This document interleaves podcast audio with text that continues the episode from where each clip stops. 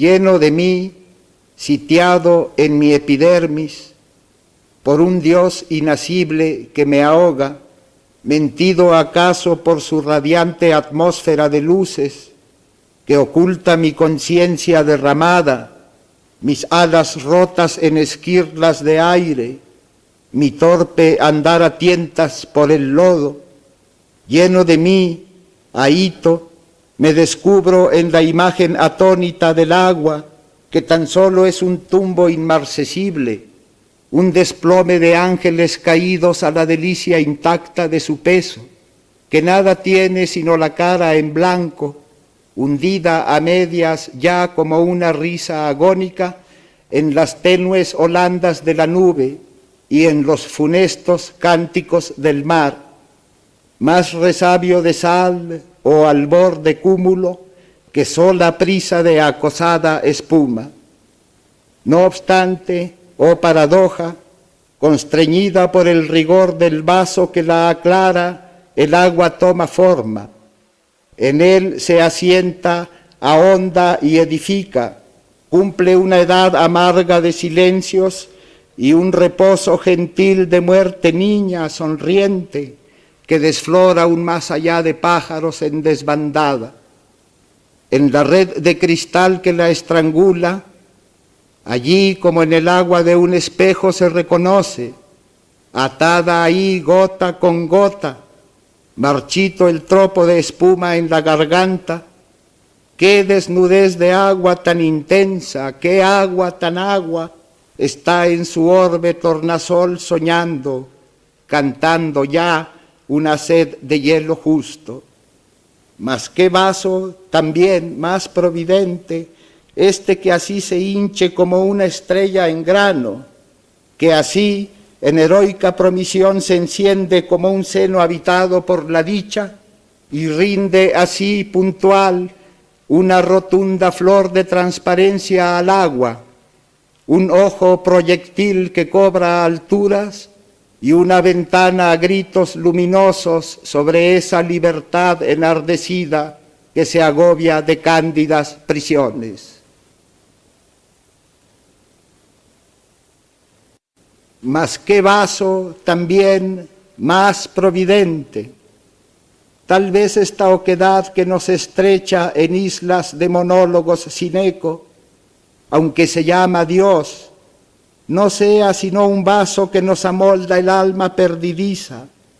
pero que acaso el alma solo advierte en una transparencia acumulada que tiñe la noción de él, de azul. El mismo Dios en sus presencias tímidas ha de gastar la tez azul y una clara inocencia imponderable, oculta al ojo, pero fresca al tacto, como este mar fantasma en que respiran peces del aire altísimo los hombres. Sí, es azul, tiene que ser azul, un coagulado azul de lontananza, un circundante amor de la criatura en donde el ojo de agua de su cuerpo que emana en lentas ondas de estatura entre fiebres y llagas, en donde el río hostil de su conciencia, agua fofa, mordiente, que se tira, ay, incapaz de cohesión al suelo, en donde el brusco andar de la criatura amortigua su enojo, se redondea como una cifra generosa, se pone en pie, verás, como una estatua. ¿Qué puede ser si no, si un vaso no? Un minuto quizá que se enardece hasta la incandescencia, que alarga el arrebato de su brasa, hay tanto más hacia lo eterno mínimo, cuanto es más hondo el tiempo que lo colma. Un cóncavo minuto del espíritu que una noche impensada, al azar y en cualquier escenario irrelevante, en el terco repaso de la acera, en el bar, entre dos amargas copas, o en las cumbres peladas del insomnio, ocurre nada más, madura, cae sencillamente como la edad, el fruto y la catástrofe también mejor que un lecho. Para el agua no es un vaso el minuto incandescente de su maduración. Es el tiempo de Dios que aflora un día, que cae nada más, madura, ocurre, para tornar mañana por sorpresa en un estéril repetirse inédito, como el de esas eléctricas palabras, nunca aprendidas, siempre nuestras, que eluden el amor de la memoria, pero que a cada instante nos sonríen desde sus claros huecos en nuestras propias frases despobladas. Es un vaso de tiempo que nos iza en sus azules botareles de aire y nos pone su máscara grandiosa, ay, tan perfecta que no difiere un rasgo de nosotros. Pero en las zonas ínfimas del ojo, en su nimio saber, no ocurre nada, no, solo esta luz, esta febril diafanidad tirante, hecha toda de pura exaltación, que a través de su nítida substancia nos permite mirar sin verlo a Él, a Dios, lo que detrás de Él anda escondido, el tintero, la silla, el calendario, todo a voces azules el secreto de su infantil mecánica, en el instante mismo en que se empeñan en el tortuoso afán del universo.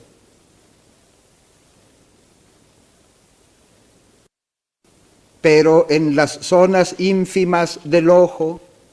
no ocurre nada, no, solo esta luz. Ay, hermano Francisco, esta alegría, única, riente claridad del alma. Un disfrutar en corro de presencias de todos los pronombres antes turbios por la gruesa efusión de su egoísmo, de mí y de él y de nosotros tres, siempre tres, mientras nos recreamos hondamente en este buen candor que todo ignora, en esta aguda ingenuidad del ánimo que se pone a soñar a pleno sol, y sueña los pretéritos de Mo, la antigua rosa ausente y el prometido fruto de mañana, como un espejo del revés opaco que al consultar la hondura de la imagen le arrancara otro espejo por respuesta. Mirad con qué pueril austeridad graciosa distribuye los mundos en el caos. Los echa a andar acordes como autómatas, al impulso didáctico del índice oscuramente hop, los apostrofa y saca de ellos cintas de sorpresas que en un juego sinfónico articula, mezclando en la insistencia de los ritmos, planta, semilla, planta, planta, semilla, planta, su tierna brisa, sus follajes tiernos, su luna azul descalza entre la nieve, sus mares plácidos de cobre. Y mil y un encantadores gorgoritos. Después, en un crescendo insostenible, mirad cómo dispara cielo arriba desde el mar el tiro prodigioso de la carne que aún a la alta nube menoscaba con el vuelo del pájaro. Estalla en él como un cohete herido y en sonoras estrellas precipita su desbandada pólvora de plumas.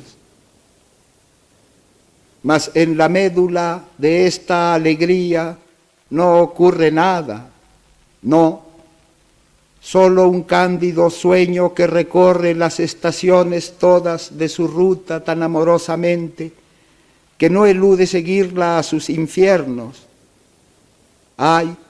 y con qué miradas de atropina tumefactas e inmóviles, escruta el curso de la luz, su instante fúlgido en la piel de una gota de rocío. Concibe el ojo y el intangible aceite que nutre de esbeltez a la mirada. gobierna el crecimiento de las uñas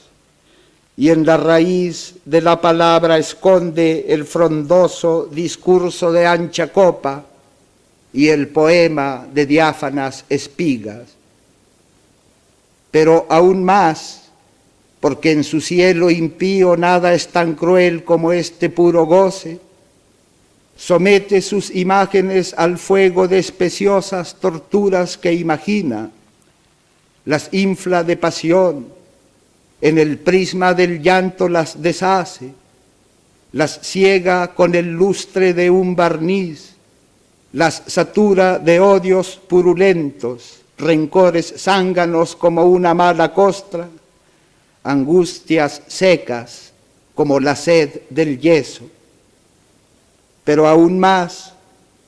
porque inmune a la mácula, tan perfecta crueldad no cede a límites, perfora la substancia de su gozo con rudos alfileres, piensa el tumor, la úlcera y el chancro que habrán de festonar la tez pulida, toma en su mano etérea la criatura y la enjuta, la hincha o la demacra, como a un copo de cera sudorosa, y en un ilustre hallazgo de ironía la estrecha enternecido con los brazos glaciales de la fiebre. Mas nada ocurre, no, solo este sueño desorbitado que se mira a sí mismo en plena marcha. Presume pues su término inminente y adereza en el acto el plan de su fatiga su justa vacación, su domingo de gracia allá en el campo, al fresco albor de las camisas flojas. Qué trebolar mullido, qué parasol de niebla se regala en el ánimo para gustar la miel de sus vigilias. Pero el ritmo es su norma, el solo paso, la sola marcha en círculo, sin ojos. Así,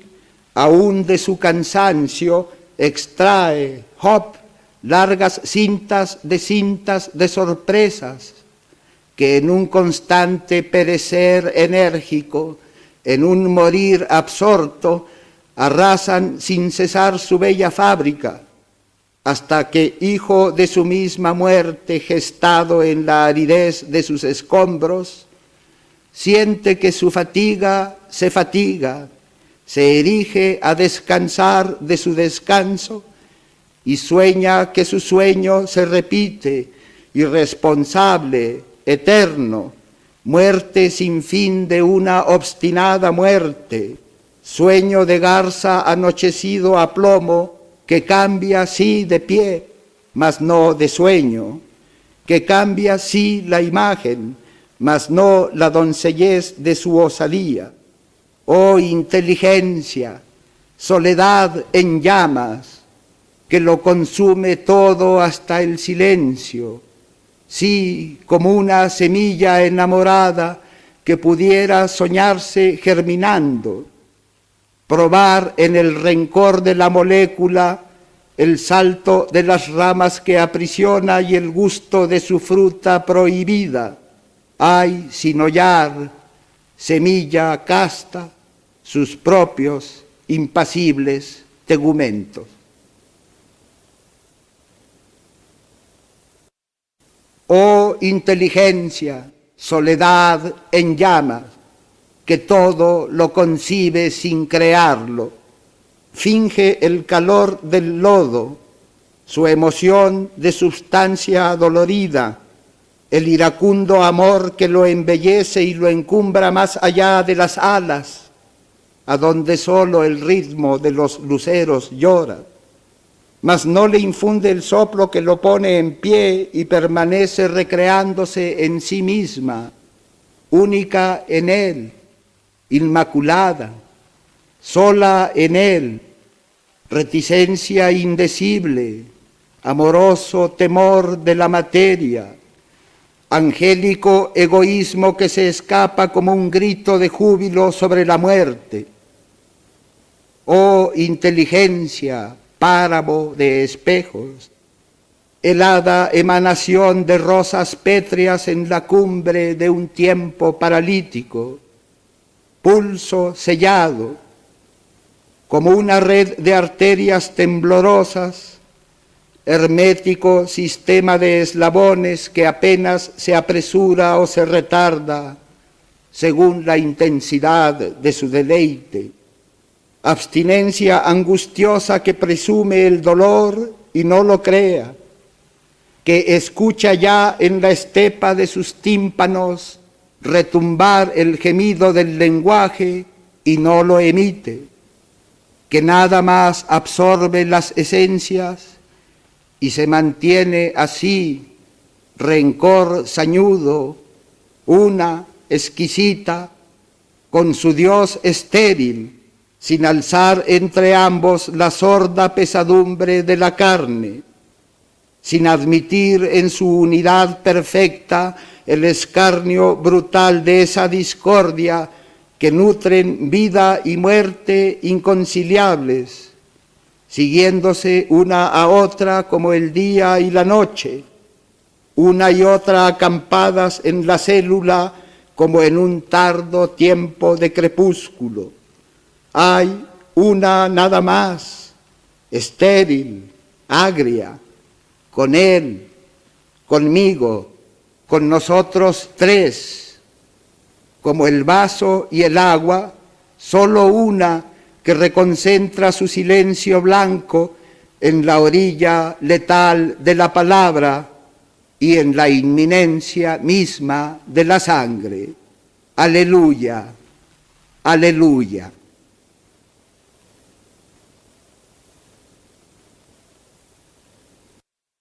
Isa la flor su enseña agua en el prado. Oh, qué mercadería de olor alado. Oh, qué mercadería de tenue olor. Cómo inflama los aires con su rubor. Qué anegado de gritos está el jardín. Yo, el heliotropo, yo, yo, el jazmín. Ay, pero el agua, ay, si no huele a nada. Tiene la noche un árbol con frutos de ámbar, tiene una tez la tierra, ay de esmeraldas. El tesón de la sangre anda de rojo, anda de añil el sueño, la dicha de oro. Tiene el amor feroces galgos morados, pero también sus mieses, también sus pájaros. Ay, pero el agua, ay, si no luce a nada Sabe a luz, a luz fría, sí, la manzana, qué amanecida fruta tan de mañana. Qué anochecido sabes tú sin sabor, cómo pica en la entraña tu picaflor. Sabe la muerte a tierra, la angustia a hiel, este morir a gotas me sabe a miel. Ay, pero el agua, ay si no sabe a nada. Pobrecilla del agua, ay que no tiene nada, ay amor que se ahoga, ay en un vaso de agua. En el rigor del vaso que la aclara, el agua toma forma, ciertamente. Trae una sed de siglos en los belfos, una sed fría en punta que ara cauces en el sueño moroso de la tierra, que perfora sus miembros florecidos como una sangre cáustica, incendiándolos, ay, abriendo en ellos desapacibles úlceras de insomnio. Más amor que sed, más que amor, idolatría, dispersión de criatura estupefacta ante el fulgor que blande, germen del trueno olímpico, la forma en sus netos contornos fascinados. Idolatría, sí, idolatría, mas no le basta el ser un puro salmo, un ardoroso incienso de sonido. Quiere además oírse ni le basta tener solo reflejos, brisnas de espuma para el ala de luz que en ella anida. Quiere, además, un tálamo de sombra, un ojo para mirar el ojo que la mira. En el lago, en la charca, en el estanque, en la entumida cuenca de la mano se consuma este rito de eslabones, este enlace diabólico que encadena el amor a su pecado. En el nítido rostro sin facciones, el agua poseída siente cuajar la máscara de espejos que el dibujo del vaso le procura. Ha encontrado por fin en su correr sonámbulo una bella, puntual fisonomía. Ya puede estar de pie frente a las cosas, ya es ella también, aunque por arte de estas limpias metáforas cruzadas, un encendido vaso de figuras, el camino, la barda, los castaños, para durar el tiempo de una muerte gratuita y prematura, pero bella, ingresan por su impulso en el suplicio de la imagen propia y en medio del jardín, bajo las nubes, descarnada lección de poesía, instalan un infierno alucinante.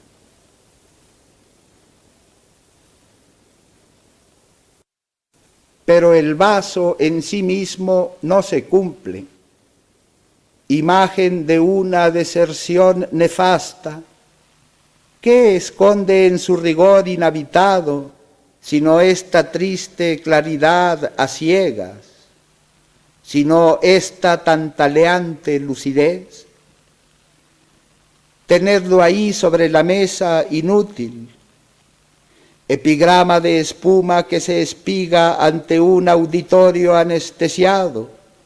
incisivo clamor que la sordera tenaz de los objetos amordaza, flor mineral que se abre para adentro hacia su propia luz, espejo ególatra que se absorbe a sí mismo contemplándose. Hay algo en él, no obstante, ¿Acaso un alma, el instinto augural de las arenas, una llaga tal vez que debe al fuego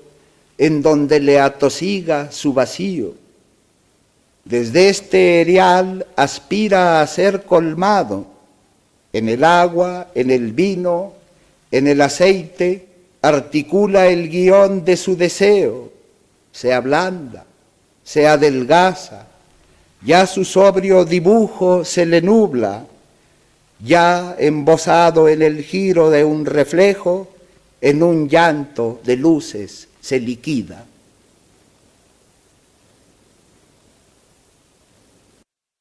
Mas la forma en sí misma no se cumple. Desde su insigne trono faraónico, magnánima, deífica, constelada de epítetos esdrújulos, rige conozca mano de diamante, está orgullosa de su orondo imperio, en las augustas pitituarias de ónice no juega acaso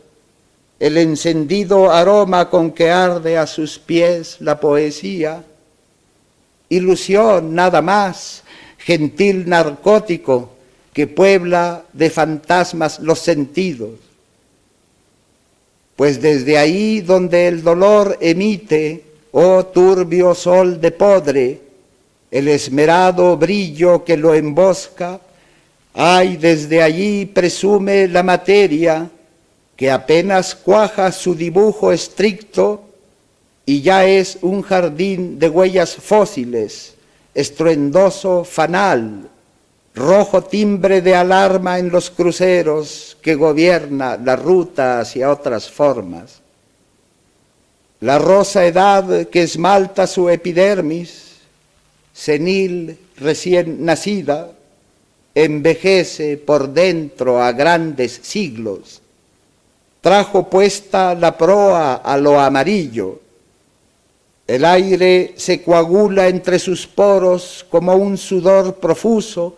que se anticipa a destilar en ellos una esencia de rosas subterráneas.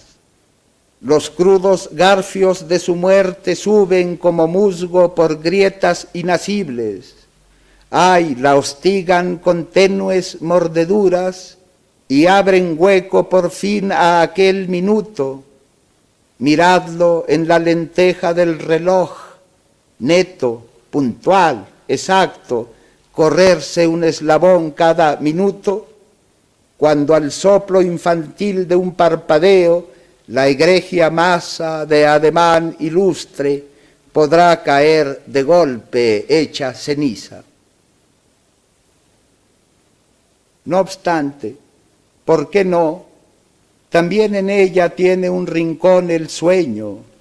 árido paraíso sin manzana, donde suele escaparse de su rostro por el rostro marchito del espectro que engendra aletargada su costilla. El vaso de agua es el momento justo. En su audaz evasión se transfigura, tuerce la órbita de su destino y se arrastra en secreto hacia lo informe. La rapiña del tacto no se ceba, aquí, en el sueño inhóspito, sobre el templado nácar de su vientre, ni la flauta don Juan que la requiebra musita su cachonda serenata. El sueño es cruel, ay, punza, roe, quema, sangra, duele, tanto ignora infusiones como ungüentos en los sordos martillos que la afligen, la forma da en el gozo de la llaga y el oscuro deleite del colapso. Temprana madre de esa muerte niña que nutre en sus escombros paulatinos, anhela que se hundan sus cimientos bajo sus plantas, hay entorpecidas por una espesa lentitud de lodo. Oye nacer el trueno del derrumbe, siente que su materia se derrama en un prurito de ácidas hormigas, que ya sin peso flota y en un claro silencio se deslíe. Por un aire de espejos inminentes oh impalpables derrotas del delirio, cruza entonces a velas desgarradas la airosa teoría de una nube.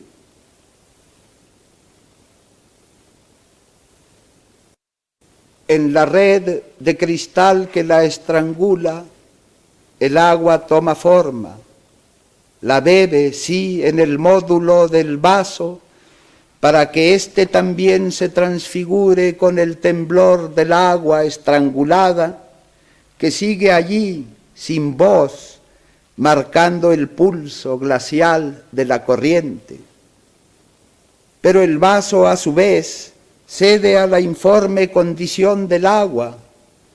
a fin de que a su vez la forma misma, la forma en sí, que está en el duro vaso sosteniendo el rencor de su dureza,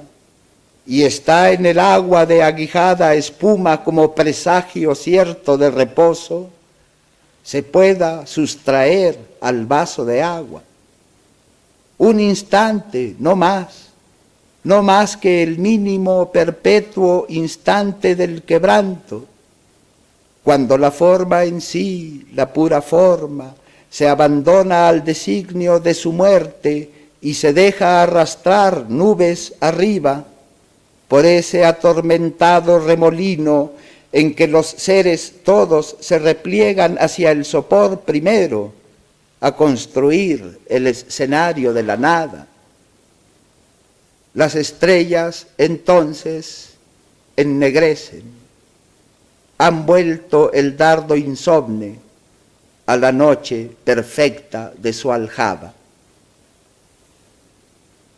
Porque en el lento instante del quebranto, cuando los seres todos se repliegan hacia el sopor primero y en la pira arrogante de la forma se abrazan, consumidos por su muerte. Hay ojos, dedos,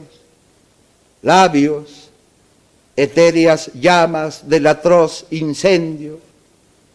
El hombre ahoga con sus manos mismas en un negro sabor de tierra amarga los himnos claros y los roncos trenos con que cantaba la belleza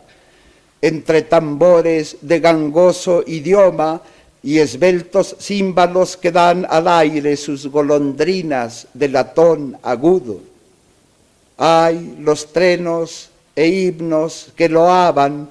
la rosa marinera que consuma el periplo del jardín con sus velas henchidas de fragancia. Y el malsano crepúsculo de herrumbre, amapola del aire lacerado que se pincha en las púas de un gorjeo y la febril estrella, lis de calos frío, punto sobre las íes de las tinieblas, y el rojo cáliz del pezón macizo, sola flor de granado en la cima angustiosa del deseo, y la mandrágora del sueño amigo que crece en los escombros cotidianos. Hay todo el esplendor de la belleza, y el bello amor que la concierta toda en un orbe de imanes arrobados. Porque el tambor rotundo y las ricas bengalas que los címbalos tremolan en la altura de los cantos, se aniegan, hay en un sabor de tierra amarga, cuando el hombre descubre en sus silencios que su hermoso lenguaje se le agosta, se le quema confuso en la garganta, exhausto de sentido. Ay, su aéreo lenguaje de colores, que así se jacta del matiz estricto en el humo aterrado de sus sienas o en el sol de sus tibios vermellones. Él que discurre en la ansiedad del labio como una lenta rosa enamorada. Él que cincela sus celos de paloma y modula sus látigos feroces, que salta en sus caídas con un ruidoso síncope de espuma, que prolonga el insomnio de su brasa en las mustias cenizas del oído, que obscuramente repta e hinca enfurecido la palabra de Yel, la tuerta frase de Ponzoña. Él, que labra el amor del sacrificio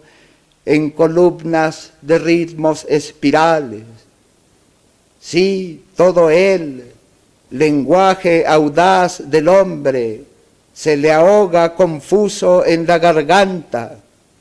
y de su gracia original no queda sino el horror de un pozo desecado que sostiene su mueca de agonía. Porque el hombre descubre en sus silencios que su hermoso lenguaje se le agosta en el minuto mismo del quebranto. Cuando los peces todos, que en cautelosas órbitas discurren como estrellas de escamas diminutas por la entumida noche submarina, cuando los peces todos y el Ulises salmón de los regresos y el delfín apolíneo, pez de dioses, deshacen su camino hacia las algas, cuando el tigre que huella la castidad del musgo con secretas pisadas de resorte,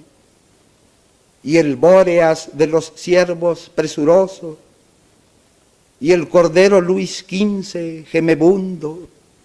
y el león babilónico que añora el alabastro de los frisos, flores de sangre eternas en el racimo inmemorial de las especies, cuando todos inician el regreso a sus mudos letargos vegetales, cuando la aguda alondra se deslíe en el agua del alba, mientras las aves todas y el solitario búho que medita con su antifaz de fósforo en la sombra, la golondrina de escritura hebrea y el pequeño gorrión, hambre en la nieve, mientras todas las aves se disipan en la noche enroscada del reptil. Cuando todo, por fin, lo que anda o repta, y todo lo que vuela o nada, todo, se encoge en un crujir de mariposas, regresa a sus orígenes y al origen fatal de sus orígenes, hasta que su eco mismo se reinstala en el primer silencio tenebroso. Porque los bellos seres que transitan por el sopor añoso de la tierra, trasgos de sangre libres en la pantalla de su sueño impuro, todos se dan a un frenesí de muerte, ay, cuando el sauce acumula su llanto para urdir la substancia de un delirio en que tú, yo, nosotros, de repente a fuerza de atar nombres destemplados, ay, no le queda sino el tronco prieto, desnudo de oración ante su estrella. Cuando con él, desnudos, se sonrojan el álamo temblón de encanecida barba y el eucalipto rumoroso, témpano de follaje, y tornillo sin fin de la estatura que se pierde en las nubes persiguiéndose. Y también el cerezo y el durazno en su loca efusión de adolescentes, y la angustia espantosa de la ceiba, y todo cuanto nace de raíces desde el heroico roble hasta la impúbera menta de boca helada cuando las plantas de sumisas plantas retiran el ramaje presuntuoso, se esconden en sus ásperas raíces y en la acerba raíz de sus raíces, y presas de un absurdo crecimiento se desarrollan hacia la semilla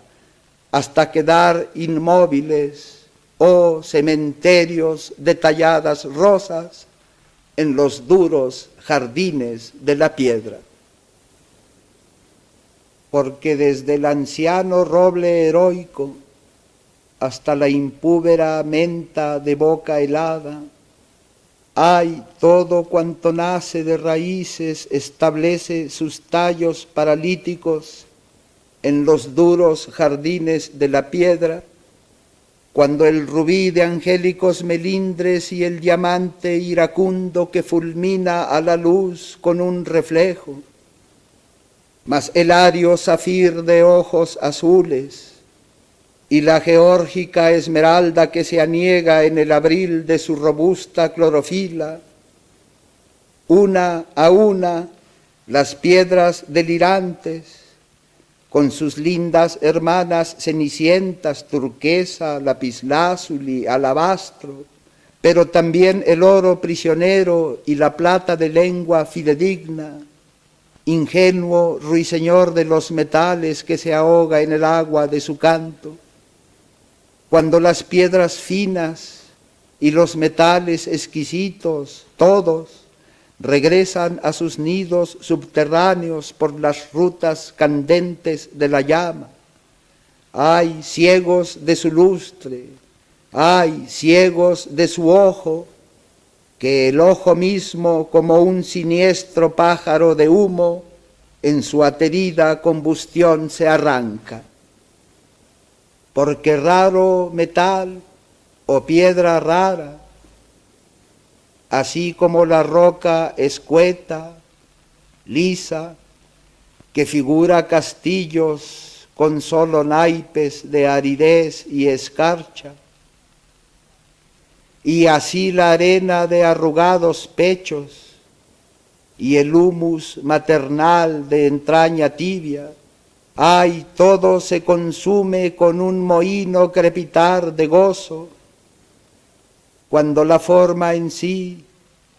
la forma pura, se entrega a la delicia de su muerte y en su sed de agotarla a grandes luces, apura en una llama el aceite ritual de los sentidos, que sin labios, sin dedos, sin retinas, sí, paso a paso, muerte a muerte, locos, se acogen a sus túmidas matrices, mientras unos a otros se devoran, al animal la planta, a la planta la piedra, a la piedra el fuego, al fuego el mar, al mar la nube, a la nube el sol, hasta que todo este fecundo río de enamorado semen que conjuga, inaccesible al tedio, el suntuoso caudal de su apetito, no desemboca en sus entrañas mismas, en el acre silencio de sus fuentes, entre un fulgor de soles emboscados, en donde nada es ni nada está, donde el sueño no duele, donde nada ni nadie nunca está muriendo, y solo ya sobre las grandes aguas, flota el Espíritu de Dios que gime con un llanto más llanto aún que el llanto, como si herido hay él también por un cabello, por el ojo en almendra de esa muerte que emana de su boca, hubiese al fin ahogado su palabra sangrienta. Aleluya, aleluya. Tan, tan, ¿quién es? Es el diablo. Es una espesa fatiga, un ansia de transponer estas lindes enemigas este morir incesante, tenaz, esta muerte viva, oh Dios que te está matando en tus hechuras estrictas, en las rosas y en las piedras, en las estrellas ariscas y en la carne que se gasta como una hoguera encendida por el canto, por el sueño por el color de la vista. Tan, tan, ¿quién es? Es el diablo. Hay una ciega alegría, un hambre de consumir el aire que se respira, la boca, el ojo, la mano. Estas pungentes cosquillas de disfrutarnos enteros en solo un golpe de risa. Ay, esta muerte insultante, procaz, que nos asesina a distancia desde el gusto que tomamos en morirla, por una taza de té, por una apenas caricia. Tan, tan, ¿quién es? Es el diablo es una muerte de hormigas incansables que pululan, oh Dios, sobre tus astillas.